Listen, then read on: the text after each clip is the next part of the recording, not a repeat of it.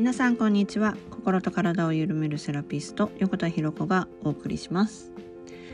はい。えー、ちょっとね下書き保存のまんま公開してなかったものがあったので、えー、それを今慌てて公開した後です。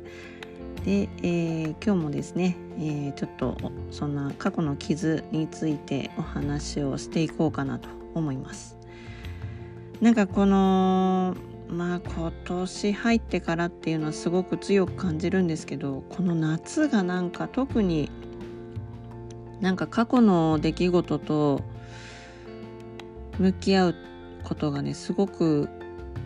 多いなぁと感じています。で、まあ、私だけじゃなくって周りでもねお客様から入ってくる話でもどうしてもやっぱり過去の出来事と向き合うタイミングに来てる方たちがとてもやはり多くてですね。なんかなかなかみんななんか辛い思いをしているなと苦しそうな思いをしているなというところなんですけれども。まあ一個一個こうそれをねこう浮上してくるものに対しては癒してみたり向き合ってみたりとかね、えー、その時の自分に寄り添ってみたりとかなそういうことをね、えー、しながら、えー、傷を癒して手放していくというね、えー、そういうことをこう繰り返しやっています。はい、でやっぱりねちょっとなんか、まあ、私自身が結構こじれている人間なのでなまあねパートナーシップも散々こじらせてきているしお金のこともこじらせてきてるしうんなんかいまだにねなんかもう悩みなさそう幸せそうに 生きてるようにも見られるんだけど全然そんなことなくってあの未だにいろんなことにやっぱり悩みます。で特にやっぱ子供のことだったりとかはねすごく悩みをあの感じることはあってねなんかそのやっぱりついね自分が親である以上自分にね原因をやっぱり探すし子供が何かうまくいかない出来事が起きた時にね。でなそのもう今日もね今朝からちょっと落ち込んでてでまあそのことを頭で考えてぼーっとしてた時に「あのああ何々ちゃんママ」みたいな感じで声かけられて。で その時の絶望たるやって感じで私もすっごいひどい顔してんだろうなって思いながら。ま 笑顔で対応したっていうねなんかもうそんな感じで。なんだか踏んだり蹴ったりだなって思いながら、えー、仕事に取り掛かるというねなんかそんな感じでございましたが。まあなんかそうちょっとねこうこじらせてるんですよ。私自身も人生。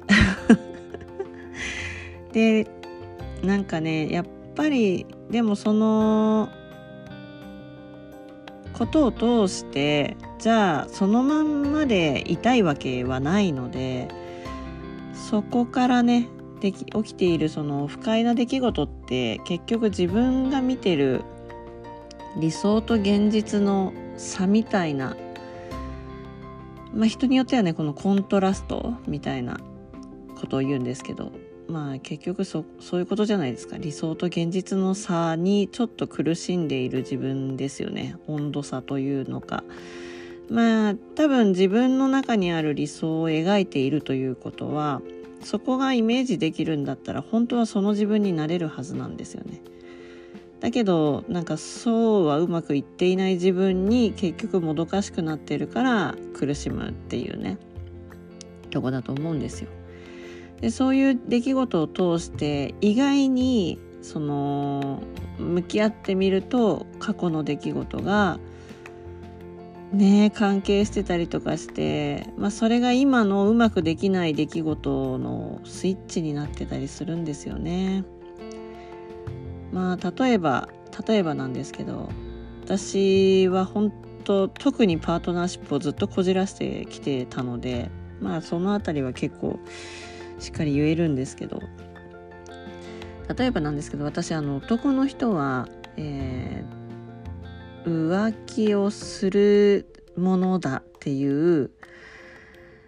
いやしない人もいるっていうのは顕在的に言ってはいるんですけどだけどなんか潜在的にはっていうのかなもう私の無意識のレベルでは浮気をするものだというふうにもう根深く残っているんですよね。でさらに、えーと、そこに、えー、だんだんねこうと年を取ればというかね年を重ねれば老けていけば浮気されるとかなんか全てにおいて結局浮気されるっていうところに結びつけてたんですよだから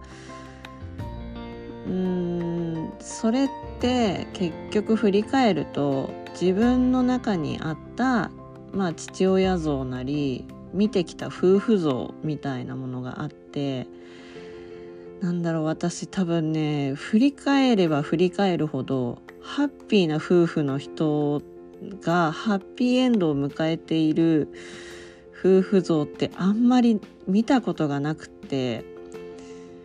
まあだから根深いよねっていう。そりゃねっていう話なんですよね。なんかうちの両親もそうだしまあ父方のね祖父母もまあ、別居関係にあったしっていう感じなんですよ。でまあその母方の方はねあの祖父母もちろん一緒にね住んでいたしまあ病気でねあの亡くなったりっていう感じではあったんですけどどうなんだろう自分の思う仲良かったんだと思うけど自分の思う仲のいい夫婦っていうイメージがないんですよね。そのまあその本当はね仲良かったと思うけど自分が見てる世界ではねだからなんかああ見てきてないんだなっていうその浮気をしない男性とかなんかそういうのを知らなかったというかまあなんかそういう世界に生きてきちゃったもんだからしかも幼少期で大人になってももちろん浮気されたりとか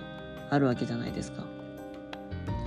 でそういうことがあるとああやっぱりねみたいになるわけですよ。ただそこにまだ自分が年齢にねちょっと価値を置いてる時期ってあるじゃないですか。20代前半。前半っていうか私なんかまあ結婚する前の話ぐらいまでの20代前半20歳21歳ぐらいまでかな。なんかこれぐらいの時は浮気されてもその男のせいみたいな。この男がバカ男だからみたいなぐらいな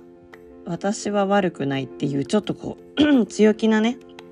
部分があったりするんですけど、ま、それもだんだんね自分が1回目の結婚をして子供を産んでその1回目の結婚の時のパートナーに2回も3回も浮気されるとね、やっぱりこうなるんだ、みたいな 感じですよ。で、それがまたさらにね、あの、自分の中の傷になっていくので、でね、あんまりね、感情をあらわにしなかったんです。浮気に関しては。過去、浮気されて、もうあんまり、なんか怒鳴り叫び散らすとか、そういうのなくって、ああそうなんだみたいな。結局なんか浮気される私が悪いよねみたいな感じになってたんですよね。だからまあなんなんまあこじらせてるよね。だから結局のところこれってその自分の親が悪いとか両親が悪いとかね自分の父親が悪いとか祖父母が悪いってことじゃなくて見てきた世界によって自分が作り上げたイメージが結局今の自分をも作っちゃう。うんから自分の傷になっちゃうんだなっていうところなんですよ。まあそれがねでもどうしても、えっと、多分おそらくなんですけど私もそうだしこのラジオの配信を聞いてくださっている方たちは、えー、親そうだったしなそういえばみたいなね。なんかあんまり親が結構パートナーシップこじらせてたしなっていう親御さんの間でこう育ったりとかなんかそういう仲のいい夫婦関係を見てこなかったとかまあそういうのを持って今私とねこうラジオなりブログなり SNS なりこうどこかでつながってくださっている方たちっていうのはおそらくこれをクリアにできるだけの、まあ、器みたいなものをきっと持ってるんですよねそれだけの強さを持っている人たちってことだと思うんですよ。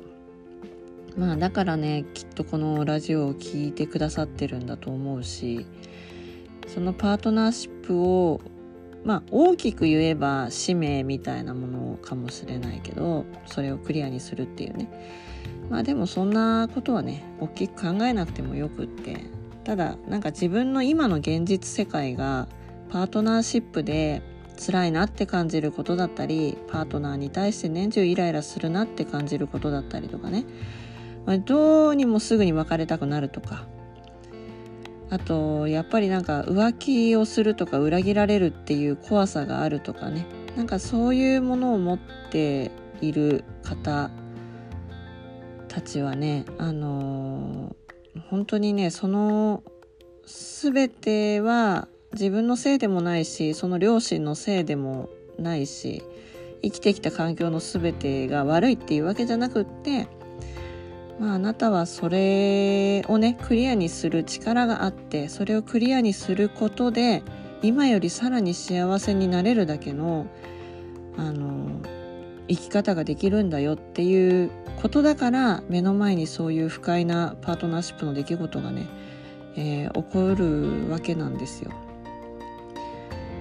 そうだからなんかね今回それをすごい何度も私もこの特に夏に、えー、出てきていやまだパートナーシップ出てくるかみたいな感じだったしまだ父親のこと出てくるかとかまた母親のこと出てきたなとかっていう感じだったんだけどうんまあなんかきっとねなんかアップデートアップデートっていうのかな。でもなんかそれをクリアにしてもっと幸せに心地よく生きていいんだよっていうサインなんですよね結局はこういう不快な出来事は。まあ、だからね是非あのー、皆さんねそういうパートナーシップのね不快な出来事が起きた時には